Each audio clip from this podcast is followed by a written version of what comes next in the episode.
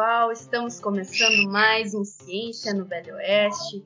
Ciência no Velho Oeste é gerenciado pelo GIGA, Grupo de Imunologia e Genética Aplicada, aqui da Universidade Federal do Pampa, campus uruguaiano. Eu sou a Pamela, acadêmica do curso de farmácia, apaixonada por esse podcast, onde eu sempre aprendo algo novo. Hoje está comigo o Dani. Oi, pessoal, aqui é o Daniel, acadêmico de farmácia. É um prazer estar participando do programa de novo. A Nath. Oi, ouvintes queridos. Eu sou a Natália, acadêmica do curso de farmácia, e você está aqui no podcast. O Guto. E buenas, gurizada, tranquilos? Aqui é o Guto, é, escritor, professor de inglês. Segundo meu avô me ensinou, o maior inseto que existe é o tatu canastra. Bibiana. Oi, pessoal, aqui é a Bibiana, acadêmica do curso de farmácia. E hoje, pessoal, nós vamos falar sobre entomologia. Palavra diferente, né? Eu dei uma pesquisada e ela é derivada do grego. E entomon significa inseto, e logia, estudo. Então, estudo dos insetos. E quem vai contar pra gente um pouco mais dessa área da biologia que estuda os insetos é o professor Carlos Frederico Secon, graduado em Oceanologia, com mestrado e doutorado em Aquicultura e atualmente professor do curso superior de Tecnologia em Aquicultura aqui da Unipampa, campus uruguaiano. E também está com a gente o Flávio Baggio, formado em Agronomia e acadêmico do curso de Aquicultura. Pessoal, sejam muito bem-vindos, é um prazer tê-los aqui com a gente. Obrigado, Pamela, pelo convite, tá? É um prazer estar aqui falando com vocês a respeito dessa área tão interessante, que é a parte de entomologia.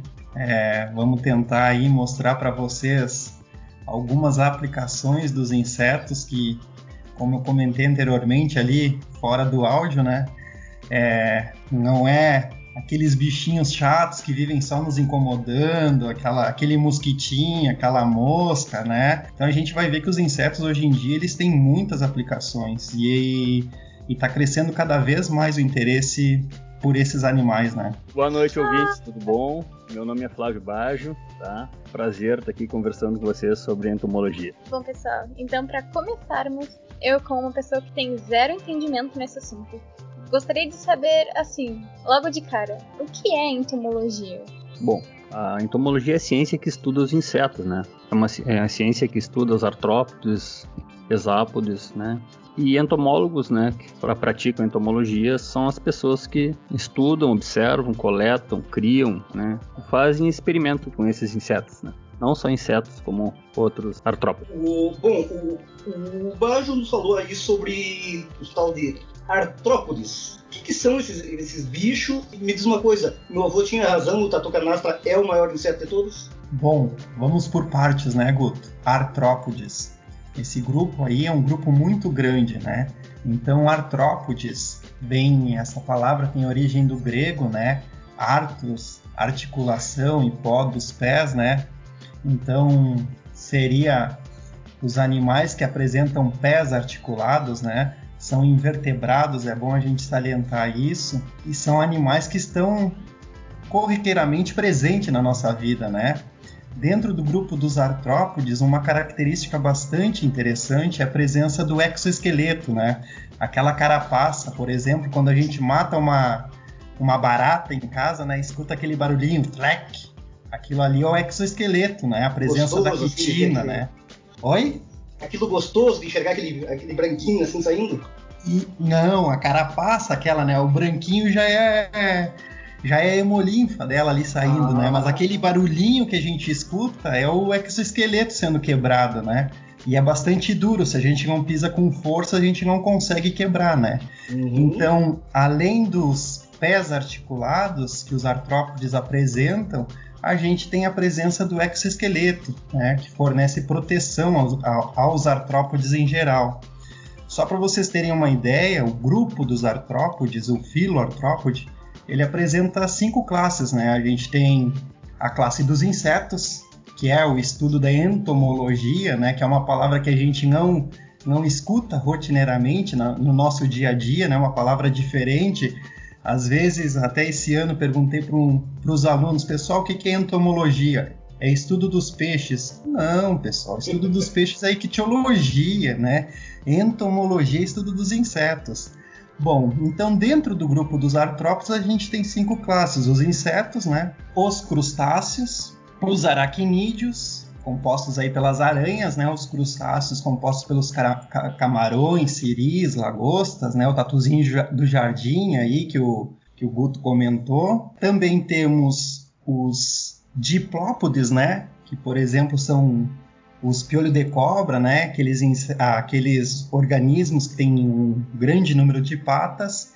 E os quilópodes, né? Por exemplo, as centopeias, né? Então a gente vê aí que os artrópodes são um grupo muito grande de organismos, né? E dentro desse grupo a gente tem os insetos, né? Que é o grupo, em termos de, de diversidade animal, é o grupo que apresenta a maior riqueza em número de espécies. Quer, quer dizer que esses, todos esses bichos pequenininhos e nojentos são, são artrópodes. No caso, a Natália é um artrópode. Poxa, Gu. Não, eu sabia que ele não ia deixar passar nada. Nada. Não, não, não, não, só curiosidade, só curiosidade. Natália, tu tem direito de ter resposta, né? Porque quem falou ali não tá muito maior que tu, né? Não, 10 centímetros no máximo, e olha lá. 10 vezes 2. Eu não vou me meter nessa briga, né? Aí não, deixa é, pra vocês. É uma briga em alto nível aqui, né? Se tu tiver mais de 1,55m, tu é desclassificado. Mas, pessoal, que eu ia agora voltando ao nosso assunto, uh, vocês comentaram as características aí dos artrópodes e aí de insetos uh, estão dentro desse, desse grupo, certo? Sim. Uh, quais seriam as características específicas dos insetos? A gente pode considerar três características principais que a gente consegue identificar os insetos, né? Características externas, assim, que a gente bate o olho, pá, é um inseto. Primeiro, número de patas, né? Então, os insetos têm três pares de patas, ou seis patas, né? Então, quando a gente vê um inseto, dá uma olhadinha, tem seis patas ou três pares, opa, é uma característica que eu já consigo identificar que é um inseto. A outra parte é a divisão do corpo, né? A gente diz que os insetos estão com um corpo segmentado em três partes: cabeça, tórax e abdômen. E por fim, o número de antenas. Os insetos apresentam apenas um par de antenas, tá?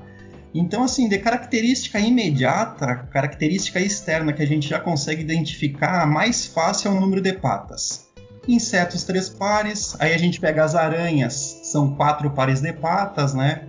Os crustáceos, por exemplo, a gente vai pegar já cinco pares ou mais de patas. Então, são características que facilitam uma, a identificação fácil dos insetos desse, de, dentro desse grande grupo, né? Professor, agora até o senhor comentou também das aranhas aí. Eu tenho um certo interesse em aranhas por puro e inexplicável medo, assim, é só por isso. Uh, é verdade que a aranha não tem pata, elas têm perna? Que teria diferença da, das patas dos outros uh, insetos? Olha, eu, na, na minha concepção, pata é uma das características que serve para a gente classificar, né? Não, não, não, não, não, não vejo essa diferença. Pernas temos nós, né? Pois é, foi aí que começou a me bater o medo. Eu digo, cara, você imagina, o bicho tem seis pernas mais que eu, que perigo. então quer dizer que aranhas são insetos, ou aranhas não são insetos? Não, aranhas não são insetos, são aracnídeos. E escorpiões também são aracnídeos. Sim, estão dentro do grande grupo, né? Dos artrópodes. Mas escorpiões e aranhas fazem parte da classe dos aracnídeos, né? Apresentam quatro pares de patas. Patas, né, Daniel? Exatamente, vamos deixar por pata que fica melhor. Bom, pessoal, vocês saberiam dizer desde quando eles existem no mundo e qual que é a origem evolutiva dos insetos? Aí, no caso. Bom, Pamela, essa é uma, uma ótima pergunta, né? É, na verdade, essa questão aí foi parcialmente resolvida agora em 2014, com uma publicação num grande jornal científico, né?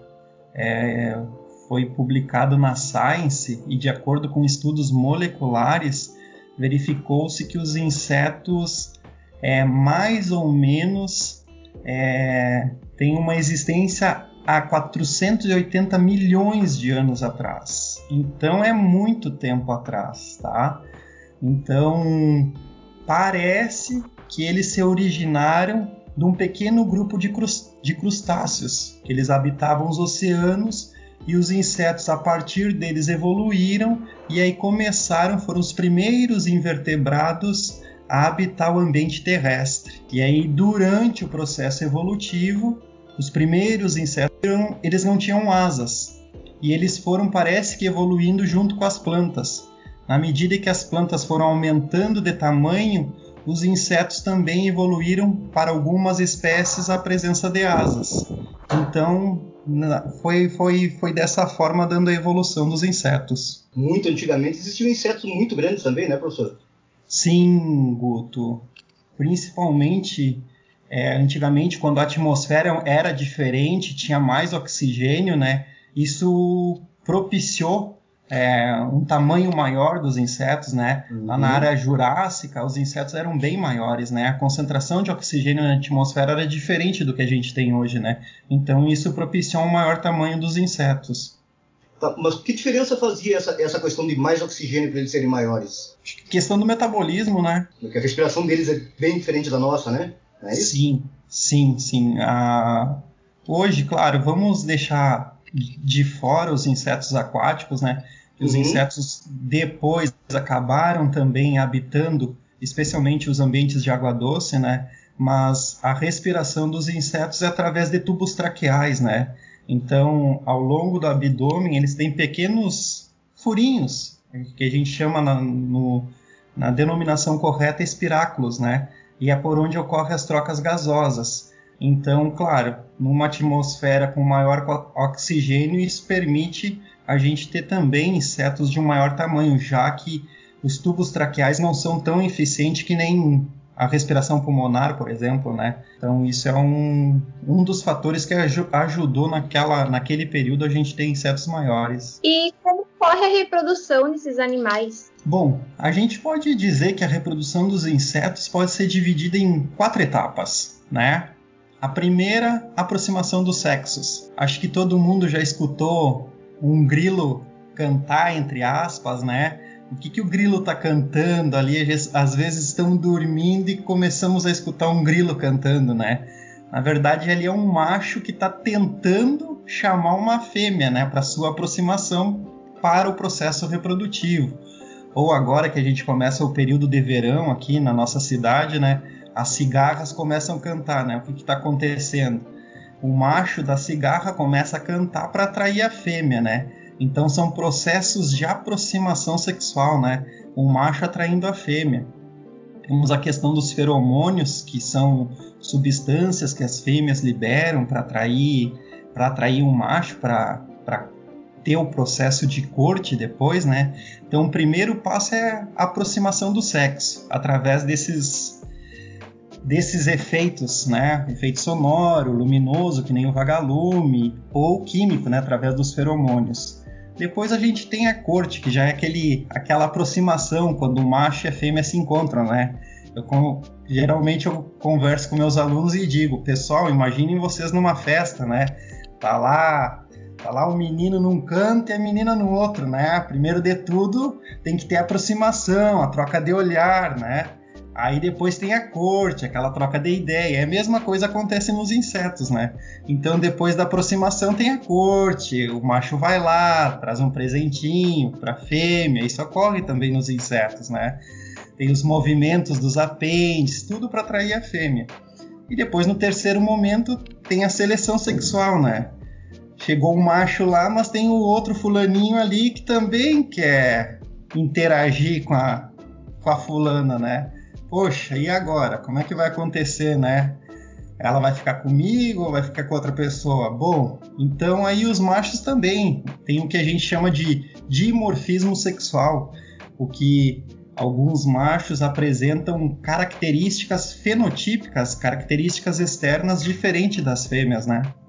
Então, um macho mais mais robusto, que nem os besouros, que tem um maior chifre, eles lutam e aquele que ganha acaba copulando com aquela fêmea, né?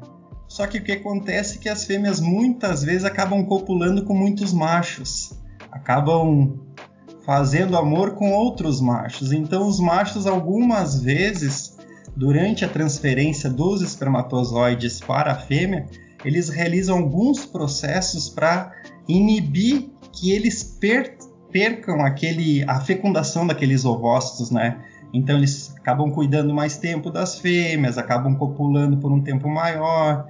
Durante o processo de reprodução, eles acabam liberando substâncias para inibir que a fêmea copule com outros machos e assim por diante. Então, mais ou menos é dessa forma aí que ocorre a reprodução nos insetos. Além de tudo isso, a grande maioria dos insetos é ovíparo, ou seja, eles depositam os ovos externamente e o embrião acaba se alimentando daquele alimento endógeno que tem dentro do, do vitelo, né? É uma bolsinha que acaba nutrindo o embrião. Não é uma não é uma alimentação que nem a nossa, né? Que a gente somos organismos vivíparos, né? Que a gente acaba tendo alimentação materna. Então, basicamente, é assim que funciona a reprodução dos insetos. Um fato interessante dos insetos, né? Pega a abelha rainha, quanto mais ela quanto mais machos fecundam elas, mais é a vida dela, né? Porque a, a, a, rainha praticamente ela só coloca ovos, né? Ela passa o tempo inteiro o, colocando ovos, né? Então, quanto mais machos fecundarem com elas, maior vai ser a vida dela dentro da, da colmeia, né? Então é interessante porque chega a ter a, a cópula até com 15, 16 machos, né? Eu ia comentar do da fêmea do louva-a-Deus, né, que come o macho. Eu queria saber por que que isso acontece. Tem alguma explicação? Tem, Bibiana, tem uma explicação. E na verdade os cientistas descobriram é, faz pouco tempo o porquê da fêmea se alimentar da cabeça do macho, né? É, eu até ilustro nas minhas aulas uma figurinha do macho decapitado pela fêmea, né? Fêmea malvada essa, né? Então acontece isso porque durante o processo de cópula, após isso, a fêmea acaba se nutrindo do macho e foi verificado que aquelas fêmeas que acabam matando os machos após a cópula, elas conseguem ter um, um maior número de embriões, um maior número de, de desovas, e além disso, o sucesso reprodutivo dessas fêmeas é maior do que aquelas que não, não se alimentam do macho. Então serve como, um, como uma nutrição para a fêmea, um alimento extra para ela, para nutrir os embriões depois. E isso foi descoberto agora, acho que faz dois ou três anos que os cientistas descobriram esse, esse fato. Aí antes era meio. Não, não se tinha noção, se, se sabia mais ou menos, mas não se tinha certeza. Vê só, eu achei que era só o ser humano que perdia a cabeça por causa de uma fêmea. Não. Já vem de muito tempo isso, Guto. Eu tinha a mesma dúvida da Bibiana, na real. E depois dessa reprodução, como é que se dá o desenvolvimento desses animais? É, Natália, a gente pode ter três tipos de desenvolvimento nos insetos. A gente pode ter os insetos ametábulos, aqueles que não sofrem metamorfose, né, que são aqueles insetos mais primitivos, aqueles lá que se originaram há 480 milhões de anos atrás, né? Então são insetos que ao eclodirem, eles praticamente são iguais aos adultos, só que de uma forma menor, né? E ainda eles não têm a presença do órgão reprodutivo, né? É, os insetos, por terem o exoesqueleto, né? Eles crescem diferente da gente, eles crescem através de sucessivas mudas. Então, vai ter uma determinada muda em que o inseto vai realizar esse processo, essa troca de exoesqueleto, e aí vai surgir o órgão reprodutivo, ele vai estar tá apto à reprodução, né? Só que esses insetos, eles, os ametábulos, eles têm, não sofrem metamorfose. Tem um segundo grupo, que são os, os, os grupos mais novos, que são os hemimetábulos. São aqueles insetos que têm metamorfose incompleta. Então a gente tem três fases de desenvolvimento: o ovo, a ninfa e o adulto, tá? Por exemplo, os gafanhotos, as baratas, os grilos têm esse tipo de desenvolvimento, desenvolvimento hemimetábulo, tá? E por final, o grupo mais evoluído são os holometábulos. Aí, durante esse desenvolvimento, a gente diz que o inseto sofre uma metamorfose completa. É o processo que acontece, por exemplo, nas abelhas, nas moscas, é, formigas, né? Então o inseto vai passar por quatro fases de desenvolvimento: ovo, larva, e aí tem um pulo do gato, que é o denominado da fase de pupa, né? Durante essa fase o inseto acaba não se alimentando e aí sofre a metamorfose completa até se tornar um adulto. Então tem uma grande diferença da larva para o indivíduo adulto. É, infelizmente a gente não pode mostrar imagens né, no nosso podcast, mas se a gente conseguisse é, uma larvinha, uma lagarta, por exemplo, de uma borboleta, né? Olha a diferença que tem em termos de desenvolvimento, né? É, a borboleta tem um desenvolvimento holometábulo, vai passar pela fase de larva, pupa e depois a borboleta adulta, né? Então são, são três fases completamente diferentes. Uh, professor, só a, a, pulpa é a fase que ela tá quando a gente tá, diz que ela tá no casulo? Isso, isso, isso, isso. Tá. Então geralmente, geralmente, por exemplo, o bicho da seda, a borboleta, geralmente ela constrói um casulo para para sofrer esse processo de metamorfose, né? A fase, a fase da pulpa. Uhum. Tá bem. E antes da gente entrar só na, na parte mais específica do, do, trabalho de vocês, que foi que a gente convidou vocês para virem falar hoje, uh, o senhor poderia falar ligeirinho para nós alguma coisa só sobre a importância ecológica dos, dos insetos, como eles ajudam a manter o equilíbrio e tudo mais? Claro. Bom, Daniel. É, os insetos por mais que a gente imagine assim, num primeiro momento que só servem para nos incomodar, né? Eles têm um papel ecológico extremamente importante, né? Tanto no ambiente terrestre quanto no ambiente aquático, né? É... Primeiro, a polinização, né? Então a gente pega aí os insetos que realizam a polinização e propagação das plantas, as abelhas, moscas, é, é, marimbondos, por exemplo, né? Então tem uma importância extrema, é, muito significativa, né? Na parte da polinização.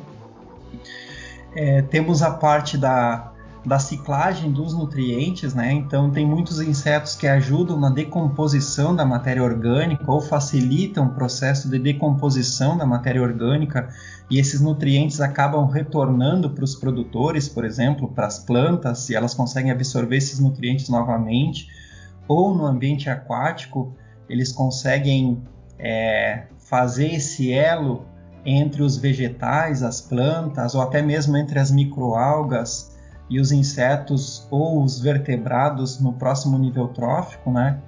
e também na cadeia alimentar. Né? Hoje, grande parte dos vertebrados acabam se alimentando de insetos, né? então os insetos servem de alimento para peixes, para mamíferos, para répteis, para anfíbios. Então, dentro da cadeia alimentar, os insetos têm uma importância gigantesca. É, na, questão ecológica ainda, eles também parece que algumas espécies são usadas também como biomarcadores e bioindicadores, né? É, é, sim, Guto. É, por exemplo, no ambiente aquático, né, a gente tem insetos com diferentes níveis de tolerância à poluição, né? Uhum. Então, por exemplo, a gente tem a, as ordens que a gente, a gente, chama de PET, Plecóptera, Efemeróptera e Tricóptera. Essas espécies que fazem parte dessas ordens, elas são muito sensíveis à poluição. Então, quando a gente encontra espécies dessas três ordens em algum ambiente aquático, a gente diz que o ambiente tá, tá, tá apropriado, não, não tem poluição, né? Uhum. Agora, quando a gente não encontra é, é, espécies é, dessas ordens e acaba encontrando, por exemplo, só espécies da ordem Diptera, que nem, por exemplo, algumas larvas de mosquito, geralmente é indicativo de ambientes poluídos, que tem descarga de matéria orgânica, de esgoto doméstico ou algo desse tipo. Então também nos auxiliam como bioindicadores da qualidade de ambiente aquático. Bom, professor, eu, como o senhor sabe, cursei um tempinho de agricultura, né? Eu cheguei a, a, a ver entomologia lá, mas não, não cheguei a entrar na parte prática disso, né? É, parece que vocês alimentam peixes lá com, com, insetos, né? Não é isso? Que tipo de insetos? Como é que é feito esse trabalho? Você poderia resumir para nós? Bom, Guto, é, eu vou contar um pouquinho então da história, como é que começou, né? É, eu vou ser sincero, faz cinco anos que eu tenho trabalhado com, com insetos, desde quando eu cheguei aqui na Unipampa, eu entrei em 2015, e a partir disso eu comecei a ministrar disciplina de entomologia e num primeiro momento eu pensei, poxa vida, né? Qual que é a importância desses carinha aí na aquicultura, né? E comecei a procurar, a investigar e na verdade a importância é gigantesca atualmente dentro da área da aquicultura. É, como a gente sabe, a atividade da aquicultura ela vem crescendo a cada ano, a parte de criação, cultivo de peixes, crustáceos, né, organismos aquáticos. E para a gente criar esses organismos, a gente precisa de uma ração bem formulada. E a ração, boa parte da ração que é, que é utilizada nessa área, a principal fonte proteica são peixes. E aí entra um grande dilema dentro da nossa área, né? Poxa, eu estou produzindo peixe a partir de outros peixes. Será que não era mais fácil usar esses outros peixes para alimentar a população humana? Claro que tem todo um viés aí, né? Mas essa farinha de peixe, além do uso na, na ração para aquicultura, ela também é utilizada em outras rações animais. Então a, a concorrência é muito grande. Além disso, tem a, a, disponibilidade é limitada e o preço está cada vez mais alto, justamente pelo aumento da demanda, né? O que, que a indústria da aquicultura tem feito já faz algum tempo? Tem investigado outros ingredientes. E um deles que tem surgido, especialmente nos últimos 10 anos, é os insetos. Então, os insetos, em termos de fonte proteica, em termos de matéria seca, aí, a gente vai pegar insetos que têm níveis entre 40% a 70% de proteína. Então, em termos de proteína, eles são muito ricos. Então, o que, que a gente, não só nós, né, outros grupos no mundo inteiro estão pensando? Poxa, será que a gente não consegue produzir insetos e utilizar na ração para alimentar os peixes? Foi aí que a gente começou a nossa pesquisa, né? A gente tem trabalhado hoje na Unipampa com o Tenebre molitor, o besouro da farinha, né? Que ele fornece larvas em torno de 2 centímetros. Então essas larvas, mais ou menos, a gente cria elas com, com uma mistura de farelo de trigo e farelo de milho e a gente coloca maçãs ou algum tipo de fruta para ser fonte de umidade dos insetos e essas larvas até atingirem a fase que a gente deseja levam em torno de dois meses. E aí a gente utiliza essas, essas larvas secas para a produção da ração. A gente também começou uma parceria com o pessoal da Itália. A gente tem hoje um, uma colaboração muito boa lá com a Universidade de Messina, uma pesquisadora de lá. Ela nos enviou larvas de mosca soldado negra e a gente também fez ração aqui e testou e a gente viu que até 100% da substituição de duas fases diferentes das larvas de mosca soldado negro, elas foram eficientes para o crescimento do zebrafish, por exemplo.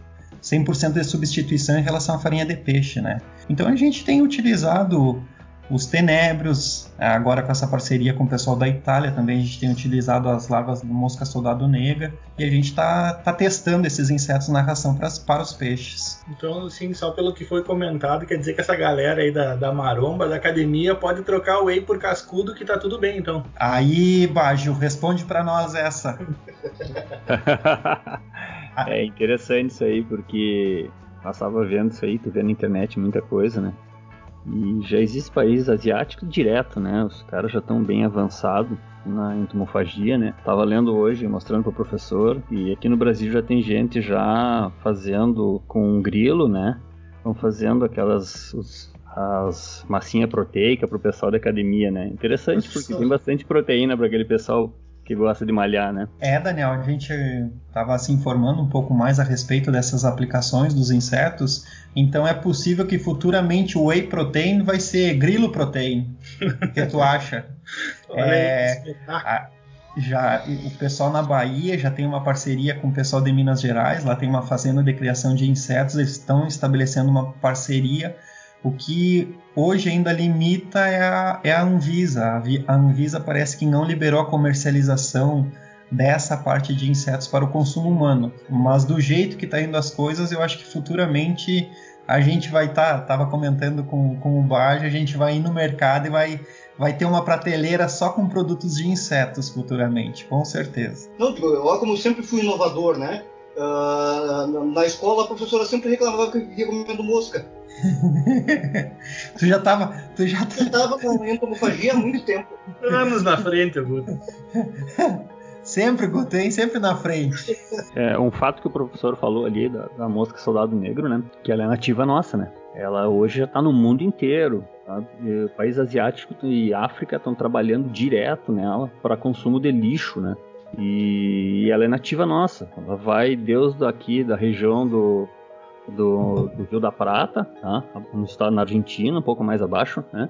até o sul do Canadá. Ela é nativa de toda essa região. Claro, ela já está no mundo inteiro e o pessoal descobriu que ela é uma boa trans, biotransformadora, né? De lixo em proteína animal, né? Principalmente, porque pegam ela e fazem alimentação de animais, porque é uma mosca, né? Ela ainda tem bastante estudo ainda para ver se pode não estão usando ela para alimentação humana, mas sim para animais, né? É, e pessoal, só para vocês terem uma ideia, a capacidade que esses animais têm de biotransformar a matéria orgânica, se pega matéria orgânica aí com 12, 11, 12% de proteína, 2, 3% de lipídio, e essas larvas conseguem bioconverter essa matéria orgânica em 40% de proteína animal e 30% de óleo. Então a capacidade de de bioconversão aí, de biotransformação é muito grande. Então a Europa está investindo em fábricas de criação de insetos, especialmente a mosca soldado negro. Ah, os Estados Unidos, Canadá está investindo.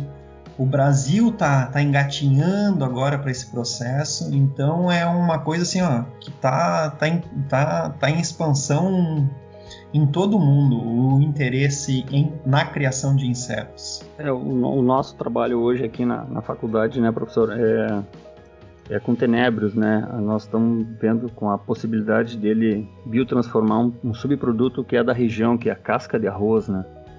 A casca de arroz para nós aqui praticamente ela polui, né? É jogado no meio ambiente. Mesmo o pessoal agora com as usinas usando, vão usar, não vão usar tudo, né? mas nós estamos, vamos estudar uma possibilidade dos tenébrios né, biotransformar elas em proteína animal, né? Ela é de baixa proteína e nós vamos tentar ver porque os tenébrios são biodegradadores, né? Eles transformam a matéria orgânica, né, né em o uso próprio deles, né? Então, praticamente a gente vai fazer isso aí, pegar casca de arroz, né? E vamos ver como é que eles vão se sair, porque o tenébrio, a alimentação dele, ele come quase de tudo que em termos de fibras, né? Nós, nós estávamos conversando anteriormente ali, eu e o Bajo, e um, assim, já tem estudos demonstrando que o tenébrio possa ser usado, por exemplo, na degradação de plásticos, né? Então, experiência própria nossa, a gente estava até trocando umas ideias ali. Hoje, tu deixa um papel toalha dentro de uma caixa de larvas de tenébrio, elas digerem tudo deixa uma caixa de isopor, essas caixas onde vem os ovos, tanto de papelão quanto de, de isopor, elas acabam destruindo tudo. Então a capacidade de digestão desses, desses insetos é muito grande, né? Quem sabe a gente não consegue aí é, tentar dar uma outra alternativa no uso da casca de arroz, né? É um material que na maior, na maior grande, na, na, grande parte das coisas é descartado, quem sabe a gente não consegue utilizar para produzir inseto também, né? Vamos, vamos, vamos, testar aí, esse é o nosso próximo passo, projeto do Bajo. Um projeto bem interessante, né? Principalmente aqui para nossa região.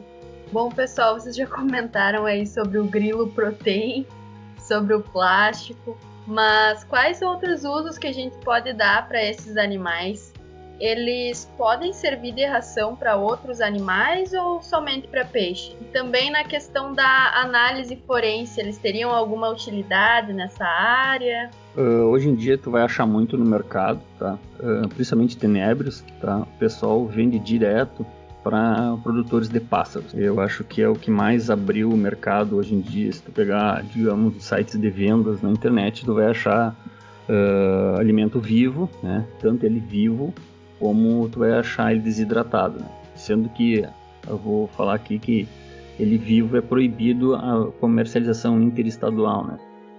Entendeu? É só desidratado. Então, mas a maioria dos criadores que justamente de pássaros, né, ornamentais, né, tem criam é, grandes deles criam eles para alimentação, por causa da cor e é um alimento natural deles, né? É, além dos pássaros, né, tem já tem já tem estudos aí com aplicação de insetos para para a ração de porcos, é, tava é, porcos ruminantes também. A parte de peixes ornamentais já tem produtos comerciais utilizando os insetos para a produção de, de peixes ornamentais, né? Então a gama é, de animais que podem ser alimentados com ração à base de, de insetos é muito grande, né? Sem falar o ser humano, né? Tava, tava verificando cerca, de acordo com dados da FAO, né? Cerca de 2 bilhões de pessoas se alimentam de insetos, né? E o número de espécies de insetos que são utilizados na alimentação humana chega a ser a cerca de, de 2 mil insetos, de espécies de insetos diferentes utilizados hoje é, no consumo humano, né? Na entomofagia, que também é outra palavra que a gente não está acostumado a escutar, mas eu acho que na medida em que os insetos vão ganhando espaço, vai ser uma palavra que a gente vai escutar com mais frequência é muito comum a gente ver nos mercados asiáticos, né? É, espeto de grilo, de gafanhoto, né? E aqui a gente não tem espetinho de grilo, a gente tem uma picanha, uma costela, né? Então, mas é, é são produtos que estão ganhando espaço, né? É, aqui no próprio Brasil tem algumas espécies de formiga que são consumidas. A gente aqui no, no sul do país ainda a gente não tem esse costume de, de comer insetos, mas eles estão ganhando espaço. É, comentando com o Bajo também. Hoje tu entra no Mercado Livre ali, além de tu encontrar insetos vivos para serem vendidos, hoje sem larvas de tenebro custa em torno de 30 reais o quilo da farinha seca de tenebro em torno de 200, 300 reais. Então é um comércio que já tem, já está acontecendo no Brasil, né? E a tendência é que cada vez mais aumente isso. Além da, do uso na ração animal, né? Para o consumo humano, também tem a questão da, da forense, né? Que nem a Pamela comentou ali, sim. É, é um ramo que, que eu particularmente não não, não conheço a fundo, mas a gente sabe que determinadas espécies de insetos, eles, é na medida em que o pessoal chega, tem algum corpo morto, algum animal morto, na medida que eles identificam aqueles insetos, a, o tamanho da larva ou a espécie da larva, eles conseguem identificar quanto tempo aquele corpo foi morto, ou aquele animal está morto. Então isso é a parte da, da aplicação forense dos, dos insetos, né? Assim como estava verificando a parte de questões de drogas, a parte da maconha, por exemplo, durante o processo da maconha também pode ter a presença de determinadas espécies de insetos. Então, é, no estudo forense, eles conseguem, dependendo das espécies de insetos que estão presentes, eles conseguem identificar da onde que é aquela droga, né? De que país que está sendo é, produzida aquela droga, aquela maconha ali, né? Então, assim, a aplicação dos insetos hoje é, é, muito grande. O Guto comentou a respeito dos bioindicadores, né? É outra aplicação dos insetos, né? É, hoje a gente tem fábricas na China, que nem o Bajo comentou anteriormente, que estão utilizando baratas, as baratas domésticas, assim, para degradar o lixo orgânico. E estão processando essas baratas, estão extraindo proteína, óleo e os os restos né, da criação são utilizados como fertilizantes, né? Então a proteína para ração animal, é, o, o resto para uso nos fertilizantes, na agricultura, e o óleo pode ser utilizado como biocombustível, pode vir parar na mesa, no lugar de ter óleo é, vegetal, a gente pode daqui a pouco ter óleo, óleo de insetos na nossa mesa ali, cozinhando com óleo de inseto, né? é aplicado também nos cosméticos, então a aplicação dos insetos assim é, é enorme. Tem a quitina que está na, na presença do exoesqueleto, né? É, não sei, pessoal, se já foi na farmácia, já viu, tem aquele produto Kitosan, o principal conteúdo ali é quitina, né? Que serve para emagrecer, tudo. Então, não sei se alguém já usou, mas então assim é, é a, a gama de aplicação de insetos é muito grande, né? Professor, agora que o senhor falou sobre, sobre isso, e quais as outras curiosidades que a gente pode destacar sobre os insetos? Bom, se vocês pegarem aí, vocês comem insetos ou não? Não? Não. Não, eu- Agora o professor pegou todo mundo. Passa batom na tua aí. boca? Passa um batonzinho vermelho? De É, vez em quando. De vez em quando? Vocês tomam um iogurte de sabor morango? Também. Tomam? Necessite. Sim. Não saiu Não me diz que tem inseto lá. Então vocês façam o seguinte, como uma curiosidade, depois que acabar aqui o podcast, vocês peguem lá o iogurte de morango de vocês e vejam lá o corante que tem, vermelho Ai, carmim natural. Sabe da onde é extraído o vermelho carmim? De uma espécie de insetos, a cochonilha. Então vocês estão consumindo diariamente insetos aí, estão passando na boca e estão achando, ah, que beleza, né? Então Agora- vocês estão usando aí insetos e nem, nem tinham prestado atenção ainda, né? Então depois que acabar ali, peguem um iogurte ali e vê se tem vermelho carmim. É produzido e extraído do inseto esse corante. Eles acharam que iam pegar uma novidade, né, professor? Eu acho que eles consomem mais que nós, hein? Eu acho, eu acho, Baixo. As meninas estão, olha, estão na nossa frente nesse ponto. Então, Gente, chocada agora. Meu Deus, nunca imaginei isso. todo, todos esses produtos que, que, que tem corante ah, vermelho, a grande maioria, o corante é extraído de uma espécie de inseto, né? O vermelho carmim. Então, mais uma aplicação aí dos insetos. Bajo, gostaria de falar a respeito aí do, do controle biológico aí? É, hoje em dia uma atuação muito forte, principalmente na agricultura, né? É o controle biológico. Necessidade, né? Hoje em dia o mundo não quer mais tanto a utilização de, de pesticidas, entendeu? Pesquisa nessa área está muito grande na área da agricultura. Há anos atrás, bastante tempo, não se falava nisso, mas isso vem nos últimos anos, na última década, final da última década, década de 90 para frente, cresceu muito no Brasil, né? Principalmente pela exportação de, de frutas, né? Quem está consumindo essas frutas é a Europa e a Europa não quer pesticidas em, nas frutas. Então, essa área, a Embrapa, está bem adiantada, né? Produção de vespa para controle de lagarta, na soja, é, como é que eu vou dizer? Hoje em dia o agricultor pensa, está pensando diferente, né? Não é só largar veneno e, e matar. Né? Então, existem muitas outras insetos são beneficentes, beneficiam as culturas, né? Um- uma outra curiosidade, pessoal, como eu comentei anteriormente, a, a entomofagia não, não faz muito, não é da nossa rotina, né? Mas só para vocês terem ideia, hoje já tem empresas produzindo eletrodomésticos, deixando o ambiente apropriado para criar insetos dentro da casa.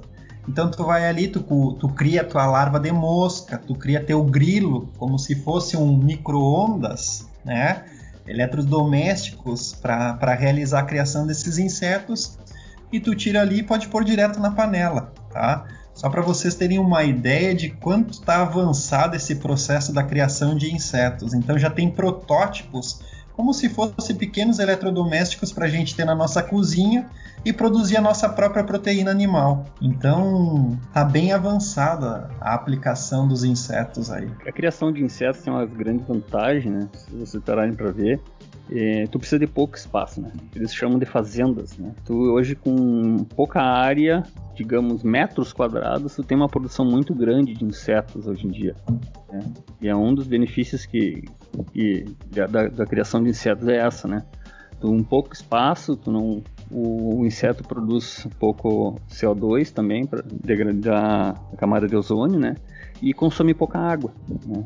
E muitos insetos, né, consomem uma coisa que para nós é um problema ambiental, que é o lixo, lixo urbano. É, hoje a China, nós estávamos olhando sites, eles têm, eles te vendem uma planta de uma indústria de produção de proteína via de insetos, tanto da barata essa comum, que a maioria das mulheres tem nojo, todo mundo tem nojo, né? Não só as mulheres, né? Que é aquela baratinha vermelha do esgoto. Só que eles criam em condições que elas não transmitem doenças, né? Eles recolhem lixo, passa por uma autoclave, cozinham, tudo isso aí dão esse, eh, essa comida cozida para essas baratas, né? E essas baratas vão servir de alimento. É que o tanto para animais lá, né, para produção de ração, né, como o próprio chinês mesmo, que ele consome alguma coisa lá, né. Eles já têm no hábito deles o consumo de inseto, né. Nós no, no, aqui no Ocidente que não temos ainda, né. Também lá uma coisa que, é, que chama uma atenção, né, eles falam que eles não quilos, né, eles falam em toneladas já, né, essas indústrias, né. E eles estão vendendo essas indústrias praticamente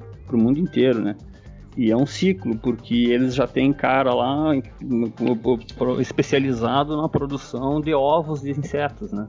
E eles vendem os ovos de inseto para essas indústrias no mundo inteiro. No mundo inteiro não, porque aqui na América ainda eu acho que eu só, eu só vi uma forte, principalmente da, na área de produção de mosca soldado negro, né? No Chile, né? Aí demais as outras são na Europa, Estados Unidos bastante trabalho nessa parte, porque eles estão vendo um problema ambiental com lixo, né? E mas principalmente na, na, na Ásia, né? Lá eles consomem direto. É, não tem nenhum perigo em consumir insetos. Ó, ótima pergunta, Bibiana. Na verdade, assim como qualquer outro tipo de criação, né? Os insetos também. A gente precisa ter um controle de zoonoses, né? Geralmente os insetos são criados em galpões, é, tem um controle sanitário, tudo, para evitar que outros insetos de fora acabem entrando nesses criatórios. Então, se tem um controle sanitário para evitar a transmissão de doenças, né? A transmissão de zoonoses. Então, como qualquer outro tipo de criação, tem esse controle, né? Então não é uma boa ideia assim para eu iniciar eu querer pegar aquela baratinha que aparece no meio da noite e fazer um teste. Assim. Então, isso é um, uma das coisas que tem que ser evitado, né? A, a, barata, como a gente sabe, é um transmissor de doenças, né? Acaba vivendo no esgoto, pode trazer bactérias, vírus e pode nos transmitir doenças, né? Então a gente tem que começar, quando a gente for iniciar qualquer tipo de criação, é, é bom começar de alguém que já cria, que a gente sabe da onde provém tudo. Não vou pegar a, a baratinha ali que está no esgoto doméstico e vou começar essa criação, né? vou ter posso ter proliferação de doenças aí, né? E, e, e passar para a gente também, né? Para o ser humano. Então tem que ter todo um cuidado, né? Como qualquer outro tipo de criação, a gente está tá, tá envolvendo com, com a saúde humana, né? Tem, te, temos que ter um cuidado, né? Comentou uma coisa aí, e hoje em dia, se pegar o bichinho aí, inseto e criar, está crescendo muito a criação de insetos como pet. Já se vê bastante barata cinérea. O xodozinho do momento agora é o bicho da seda, né? E a lagarta, e a, desculpa, a barata de Madagascar, né? Aquela barata enorme de grande, quase um, tem 10 centímetros, 12 centímetros, né? São criados como pet, mas é bom sempre saber a procedência, né? Só, só como uma outra curiosidade aí, já que estamos abordando, estamos abordando esse, esse tópico aí, no Japão, as crianças, os jovens, eles têm loucura por besouros. Então no Japão é, tem reportagens aí que no lugar de ter máquina de refrigerante, tem máquina que vende besouro. Então o pessoal chega e compra o besouro. Eles usam para lutar. Tem locais onde o pessoal se junta e aí coloca o seu besouro ali, geralmente o macho, né, que tem o maior chifre, é mais forte, e colocam para lutar. Tem disputas, tem campeonatos para ver qual é o besouro mais forte. Só para vocês terem uma ideia do, do de quanto que os insetos aí tem interesse mundialmente, né? Então, na Ásia, assim, o pessoal tem uma loucura muito grande. Essa me chocou mais do que o coreto lá do iogurte. Por rinha de besouro eu não tava esperando, não. É, pois é. Eu não esperava mesmo. Imagina uma criaçãozinha de inseto na casa, assim, vai visitar o namorado e o cara criando umas baratas de Madagascar. Até explicar já deu divórcio. Não, eu só imagino chega a fugir, como é que fica a namorada do cara, né? E um outro ponto aí que a gente não abordou tem a questão dos colecionadores, né? Tem, tem pessoas que acabam pagando muito dinheiro por determinadas espécies de insetos, né? Tem um comércio ilegal muito forte aí no mundo todo, né? Sobre a questão dos insetos, né? Tem, tem colecionadores que acabam pagando de mil a dois mil dólares por uma determinada espécie de inseto. Então também é um comércio muito lucrativo aí para quem acaba vendendo ou fazendo parte desse comércio ilegal, né? É isso aí que o professor falou, eu vi em grupos já do Face, né? E até grupo de WhatsApp, eu tava num grupo e tinha um cara lá que ele criava, ele criava o bichinho de estimação dele lá era aquelas mariposa e, em forma de folha, né? Gafanhotos em forma de folha, insetos em forma de folha, né? E bichos paus, né? Aqueles bichinhos que imitam galhos, né? Esse era o hobby do cara. O cara colecionava esse tipo de insetos. Eu não posso falar muito porque quando eu era criança eu colecionava, mas eu colecionava morto, mortinhos ali em, ou em formol, ou então se era, se era, é, se eram lepidópteros eu colocava as asas entre dois livros e depois colocava em quadro. Infelizmente a gente está chegando ao fim de mais um episódio. Eu quero agradecer o professor Carlos e o Flávio por terem aceitado o nosso convite, por compartilhar com a gente um pouco do que vocês sabem sobre esse assunto. Eu tenho certeza que se a gente tivesse mais tempo, teriam muitas outras coisas para serem abordadas. E em todos os episódios é sempre uma enxurrada de informações, né? Eu sempre digo que eu aprendo muito durante as gravações e hoje não foi diferente.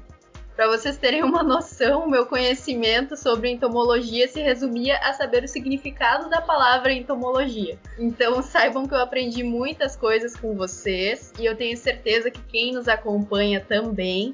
Então, mais uma vez, muito obrigado por estarem aqui. Foi um prazer tê-los aqui com a gente. Bom, pessoal, eu só tenho a agradecer pelo espaço aí, né? Por falar um pouquinho dos insetos. Como eu disse, faz cinco anos aí que eu venho trabalhando com, com os com os insetos, não sou um especialista em insetos, mas à medida que o tempo vai passando, a gente vai vendo a grande importância que esses insetos é, estão tendo, né? Não só no, no meio ambiente, que já fazem muitos anos que eles estão aí presentes, mas eu acho que em termos comerciais, para o ser humano, eu acho que a gente está vendo aí que, que não são pragas, né? A gente tem essa visão aí, é, a gente acostuma, acho que cresce culturalmente pensando que inseto só serve para incomodar, que é praga da agropecuária, da agricultura, né? Mas quando a gente começa a realmente estudar, se informar um pouquinho mais, a gente vai vendo que tem uma aplicação enorme, né? Vocês mesmos aí, falei do corante, ninguém imaginava que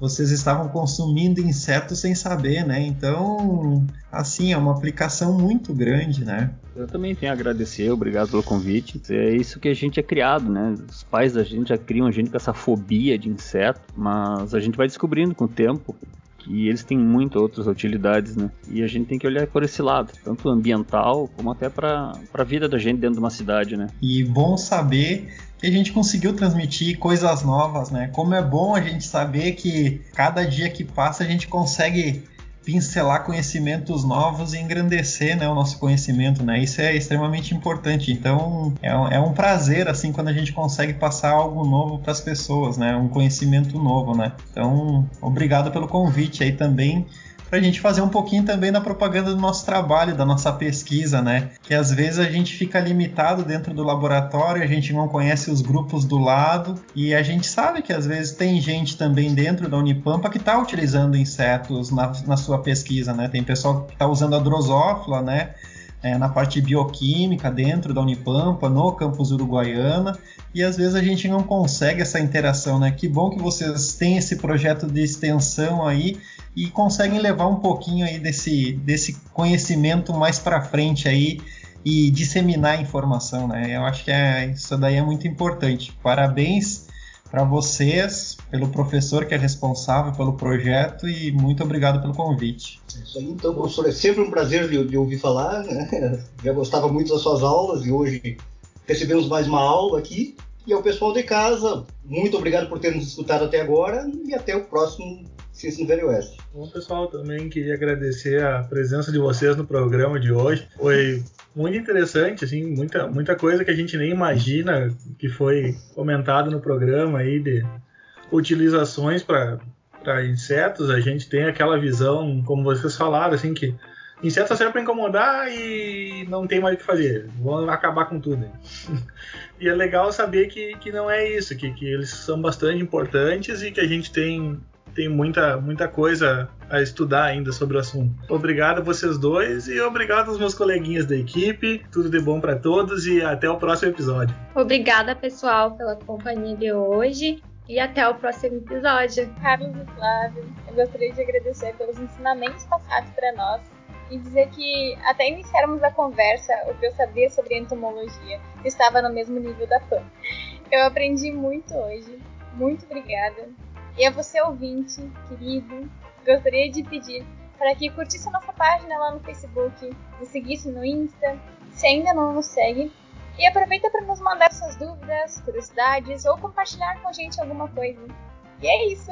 Tchau, tchau. Até a próxima. Inclusive, pessoal, a gente fez uma enquete no nosso Instagram perguntando se as pessoas conheciam ou sabiam o que, que era entomologia. E 57% do pessoal disse que não sabia. Então, várias pessoas que nos acompanham vão aprender muito com o episódio de hoje. Então, mais uma vez, muito obrigado. Por hoje é isso, pessoal. Até o próximo Ciência no Velho Oeste.